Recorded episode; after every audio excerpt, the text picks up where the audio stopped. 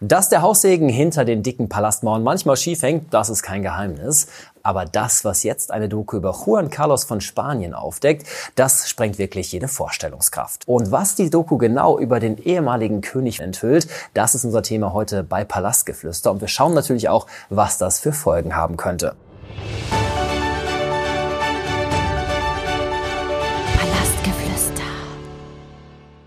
Und ich freue mich, dass unsere bunte.de Royals-Expertin Larissa wieder an meiner Seite ist. Schön, dass du dabei bist. Hi, Tom. Ich habe es gerade schon gesagt, ich habe von König gesprochen bei Juan Carlos, aber de facto ist er ja kein König mehr, er ist ein Ex-König. Genau, nicht mehr. Die ganzen Tatbestände, die wir hier aber gleich besprechen werden, haben alle zu einer Zeit stattgefunden, in der er durchaus noch auf dem Thron saß. 1975 wurde er ja König und im Jahr 2014 ist er zurückgetreten. Aber wie gesagt, alles, was jetzt gleich Gegenstand dieses Gesprächs wird, hat zu einer Zeit stattgefunden, in der Juan Carlos die Krone noch inne hatte. Und die Grundlage unseres Talks heute ist ja eine neue Doku, die da auf Sky präsentiert wird, die offiziell noch nicht veröffentlicht ist. Du durftest aber schon einen Blick drauf werfen und hast sie gesehen, liebe Larissa. Sag uns gerne, äh, was das Publikum erwartet. Genau, die Doku läuft auf Sky. Es sind äh, vier Folgen, die insgesamt 45 Minuten dauern pro Folge, das heißt gute drei Stunden. Es ist äh, ein Feuerwerk der Gefühle, der negativen Gefühle vor allem, und es ist eine Shakespeare-Dramakomödie. So hat es auch äh, ein, eine Person beschrieben, die in dieser Doku zu Wort kommt. Die Doku ist verfügbar ab dem 21.05.2023. Zu Wort kommen unter anderem Weggefährte des ehemaligen Königs, das heißt Palastmitarbeiter, Freunde, die Juan Carlos immer noch zu haben scheint, ähm, ehemalige Pressesprecher und Co. Wir haben auch jemanden vom Geheimdienst aus Spanien, ein Ex-Mitarbeiter. Wir haben Journalisten und Investigativjournalisten und natürlich auch Corinna Susan-Wittgenstein, die, wie ich finde, die interessanteste Besetzung ist, denn sie ist die Ex-Geliebte von Juan Carlos gewesen. Was sind denn auf den ersten Blick die schwerwiegendsten oder die schockierendsten Enthüllungen in der Doku? Ich würde das in zwei Themenblöcke einteilen. Einmal Juan Carlos und die Frauen und einmal Juan Carlos und das Gesetz. Wobei ab einem bestimmten Punkt das so ein bisschen ineinander fließt. Fangen wir doch mit den Frauen an. Ja, Juan Carlos und die Frauen sind ein sehr, sehr großer Themenblock, der sich eigentlich durch sein ganzes Leben zieht. Ähm, Juan Carlos soll laut einer Person, die in der Doku zu Wort kommt, über 1000 Geliebte gehabt haben. Das muss man sich mal vorstellen und äh, das muss man ja auch irgendwie bewerkstelligen können. Äh, er soll mehrere uneheliche Kinder haben. All das wissen wir eigentlich schon. Ein paar Sachen, die für mich zumindest neu waren, ist zum Beispiel die Erzählung, dass er und Sophia seit ungefähr 50 Jahren kein Liebespaar sind. Juan Carlos und Sophia haben vor kurzem erst ihren 61. Hochzeitstag gefeiert. Das heißt, so lange können sie kein Liebespaar gewesen sein. Es heißt, seit dem fünften Geburtstag von Felipe haben sie getrennte Schlafzimmer und verbringen eigentlich zumindest bis auf öffentliche Auftritte zwei verschiedene Leben. Und es gab wohl einen Moment, in dem Sophia ihren Ehemann tatsächlich in flagranti beim Fremdgehen erwischt hat. Und zwar hat Juan Carlos wohl vorgegeben zu jagen. Das Ganze hat ein Biograf erzählt. Er hat also gesagt, er geht auf die Jagd. Das ist bei den Royals ja ein ganz großes Ding. Sophia hat gemeint, wir könnten doch mit ihm zusammen zum Mittagessen, hat ihre drei Kinder, Christina, Elena und Felipe, also eingepackt und hat sich mit einem Auto zur Jagd chauffieren lassen und Juan Carlos vor Ort nicht angetroffen. Zumindest hat man behauptet, Juan Carlos sei nicht da. Sie hat aber direkt gewittert, dass irgendetwas nicht stimmt, hat das Haus durchsucht und hat Juan Carlos in einem fremden Bett mit einer fremden Frau gefunden, ist daraufhin nach Indien geflohen und wollte nie wieder zurückkommen. Für sie war die Geschichte gegessen schwierig, wenn sie die Königin ist. Das heißt, man hat wirklich, wirklich viel getan, um Sophia zurück in den Palast zu beordern und das hat man dann letztendlich tatsächlich auch geschafft. Das ist eine der vielen dramatischen Geschichten. Dann gibt es noch eine unfassbar dramatische Geschichte, die spielt sich in den 70ern ab, über die spanische Schauspielerin Sandra Mozarowski. Sandra Mozarowski soll ein Verhältnis mit Juan Carlos gehabt haben, als sie minderjährig war und soll schwanger von ihm geworden sein. Daraufhin hat man sich geeinigt, dass man dieses Kind abtreiben wird. Sie hat sich wohl auch dazu einverstanden erklärt, war aber schon im fünften Monat schwanger. Das heißt, sie hat das Kind auch gespürt in ihrem Leib und dann war sie tot. Ja, man hat Sandra Mozarowskis Leiche gefunden. Offiziell war die Todesursache ein Sturz vom Balkon beim Blumengießen. Das Komische ist, der Obduktionsbericht, den gibt es nicht mehr. Der ist spurlos verschwunden. Ja, da kann ich eigentlich genau weitermachen. Juan Carlos scheint eine Vorliebe für spanische Schauspielerinnen gehabt zu haben. Unter anderem hat er auch mit Barbara Ray verkehrt. Da gibt es scheinbar pornografische Aufnahmen der beiden, mehrere Bänder, die aber auch, Überraschung, verschwunden sind. Ähm, dazu gibt es eine lustige Geschichte, oder ob sie so lustig ist, weiß ich ehrlich gesagt nicht, von Javier Ayuso. Der war nämlich Pressesprecher des spanischen Königshauses und er hat gesagt, ja, mein Job war Pressesprecher, aber ehrlich gesagt habe ich mich eher als Feuerlöscher oder Feuerwehr betiteln lassen, denn ich war eigentlich ständig nur damit beschäftigt, Feuer zu löschen. Auch er kommt in der Doku zu Wort. Und ganz zuletzt gibt es natürlich noch Corinna zu sein Wittgenstein und das ist, würde ich sagen, auch der Punkt, wo das Ganze so ein bisschen ineinander fließt. Und genau das hast du ja eben auch schon gesagt, dass quasi die Grenzen zwischen dem einen Themenblock ähm, Juan Carlos und die Frauen und Juan Carlos und das Gesetz, was eben jetzt unser zweiter großer Themenblock ist, verschwimmt. Warum ähm, kann man denn das sagen? Also an welchem Punkt verschwimmen denn genau diese Machenschaften, die er da hat ähm, mit seinen Frauengeschichten, die du gerade erzählt hast? Alles beginnt, beziehungsweise der Anfang vom Ende beginnt von und mit Corinna zu sein Wittgenstein. Man muss jetzt ein bisschen weiter ausholen, um das chronologisch alles richtig erzählen zu können. Corinna und Juan Carlos haben sich im Jahr 2002 ungefähr kennengelernt. Von 2004 bis 2009 waren sie ein Paar. Und eine Person, die in der Doku zitiert wird, bezeichnet Juan Carlos und Corinna als Kollektiv sozusagen als der Faktor, der die spanische Königsfamilie zerstört hat der die Familie komplett zerworfen hat, zerrüttet hat. Ähm, von 2004 bis 2009 wirklich ans Licht gekommen ist das alles erst drei Jahre später im Jahr 2012 aufgrund eines unfassbaren Skandals mit einem Ausmaß, was man sich bis heute eigentlich nicht ausmalen kann. Und zwar sind Corinna, ihr Ex-Mann, der übrigens ein Freund von Juan Carlos ist, und Juan Carlos 2012 nach Botswana gereist und haben dort Urlaub gemacht mit dem Ziel, jagen zu gehen. Bei dieser Jagd wurde wohl ein Elefant erschossen. Das ist unfassbare Tierquälerei zum einen. Zum anderen ist es besonders pikant, weil Juan Carlos zu diesem Zeitpunkt Ehrenpräsident des WWF war. Und bei dieser Jagd und bei dieser Elefantenjagd hat sich Juan Carlos fast lebensgefährlich verletzt, kann man sagen. Er hat sich nämlich die Hüfte gebrochen.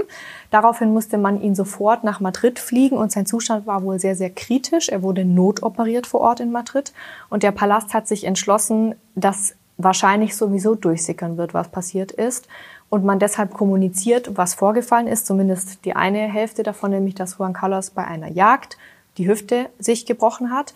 Und daraufhin kam dann eben alles raus. Es ist ein Foto ins Netz äh, gestellt worden, wo Juan Carlos vor einem toten Elefanten posiert, gemeinsam mit einer Jägerin.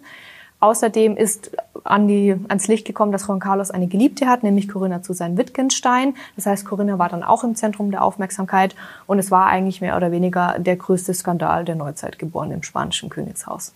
Du hast es gerade gesagt, äh, Corinna und Juan Carlos hätten die spanische Königsfamilie zerstört. Warum genau?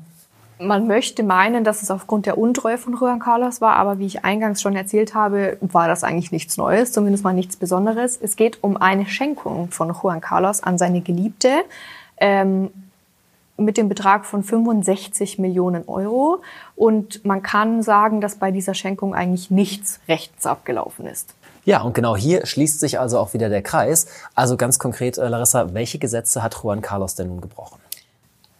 Ich würde die Frage eigentlich andersrum stellen, welche Gesetze hat Juan Carlos nicht gebrochen? Es geht um mysteriöse Todesfälle mit nicht wirklich geklärten Umständen. Es geht um Machtmissbrauch, um Geldwäsche, um Veruntreuung von Geldern, um Verleumdung, um Bedrohungen, um Belästigungen etc. pp.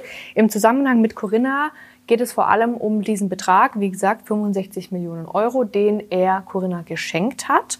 In der Doku erzählt Corinna, dass sich Juan Carlos gefragt hat, welche Erwartungen er mit dieser Schenkung verknüpft und er behauptet keine Erwartungen. Sophia hätte exakt den gleichen Beitrag bekommen, deshalb soll Corinna ebenfalls davon zehren. Kurz zur Hintergrundinformation. Juan Carlos hat geplant, dass er Sophia verlässt, dass er sich scheiden lassen möchte, dass er abdanken möchte und Corinna zu seinem Wittgenstein heiraten möchte. Er hat auch um ihre Hand angehalten bei ihrem Vater. Corinna hat diesen Antrag auch angenommen, das nur mal so als Hintergrundgeschichte. Es kam aber nie zur Hochzeit. Und in Verbindung mit diesem Geld, das dann wie gesagt im Jahr 2012 öffentlich wurde wegen diesem Jagdunfall, hat man sich gefragt, woher kommt dieses Geld? Woher hat Juan Carlos dieses Geld? Und die Antwort ist, diese Schenkung, die er an Corinna getätigt hat, war wiederum eine Schenkung, die Juan Carlos erhalten hat, nämlich aus Saudi-Arabien, mit dem Ziel, die politischen Beziehungen zu stärken. Und einen Teil von dieser Schenkung hat er eben Corinna vermacht. Corinna hat also in der Doku ausgepackt, ist also eine zentrale Figur in diesem ganzen Konstrukt. Was müssen wir denn über Corinna wissen? Vorab, die Meinungen zu Corinna differieren so ein bisschen, die gehen weit auseinander. Es gibt die Basis, die die Meinung vertritt, Corinna war von Anfang an mitbeteiligt und wusste auch ganz genau, was vonstatten geht. Wir können nur wiedergeben, was Corinna selbst in dieser Doku sagt. Sie sagt, sie hat nie Geschäfte mit Juan Carlos gemacht. Es war nur eine Liebesbeziehung und nachdem sie sie 2009 beendet hat, war es eine Freundschaft. Und es gab einen Punkt, an dem Juan Carlos gegen Corinna gearbeitet hat.